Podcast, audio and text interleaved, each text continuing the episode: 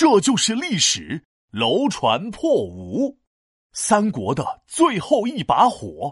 皮大龙，不都说魏蜀吴三国吗？听你上次给我讲完阿斗乐不思蜀的故事以后，我咋发现这个三国就变成两国了呢？嘿嘿，你别着急呀，马上这两国呀，嗯，又变回三国了，是变成一国了，而且这一国还和蜀国的刘家、东吴的孙家、魏国的曹家一点关系都没有。啊，这是怎么回事？快讲，快讲，快讲，快讲，快讲！别着急。大唾沫星子崩我一脸，哎，让我慢慢说给你听。快讲，快讲，快讲，快讲，快讲！我最喜欢听故事了。话说，魏国的大臣司马昭一直专揽国家朝政。司马昭灭了蜀国之后，还没来得及灭吴国，就去世了。之后，司马昭的儿子司马炎更狠，直接把魏国的皇帝废了，自己当起了皇帝。建立了晋朝，当上了皇帝之后，司马炎还没满足。司马炎心想：三国现在没了俩，就剩东吴还没打。要想统一成一国，必须把他给整垮。这司马炎嘴皮子挺溜啊，他有这个能耐吗？那必须有啊！司马炎派大将军王浚前去攻打吴国。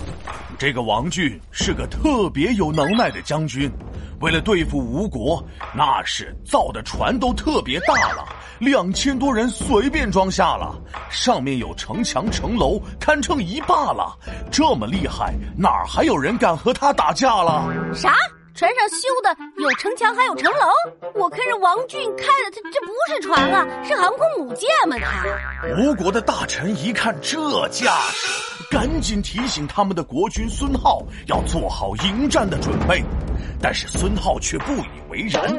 孙浩说：“看见王军，我不怕不怕啦，我胆子比较大，不怕不怕不怕啦。只要我呀不主动招惹他，肯定不会被他攻打。”没说两句话就又开始唱歌了。我看这个孙浩跟阿斗差不多。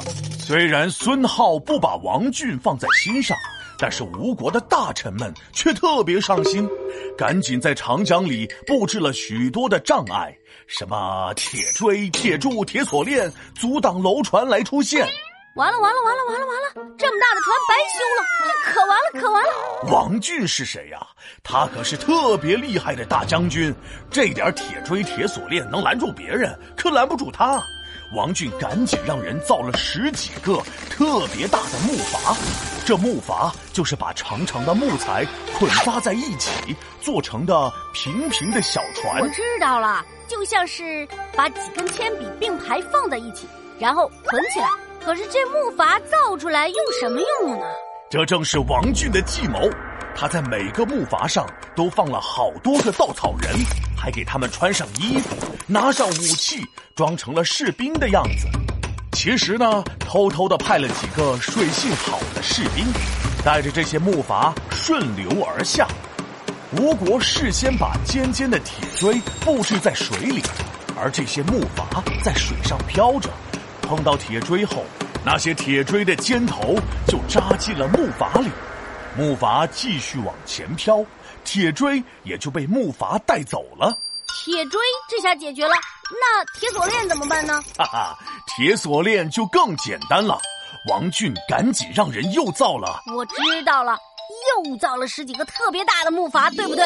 是的，王俊又造了好多木筏，在上面装满了燃料，一把大火把它们点燃后，再让它们顺江而下。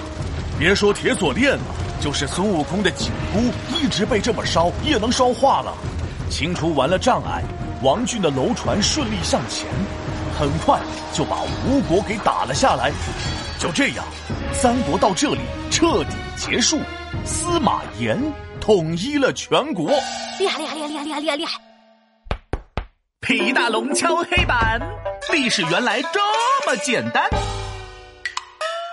王浚楼船破东吴，各种障碍全清除，司马晋朝来统一，三国至此落了幕。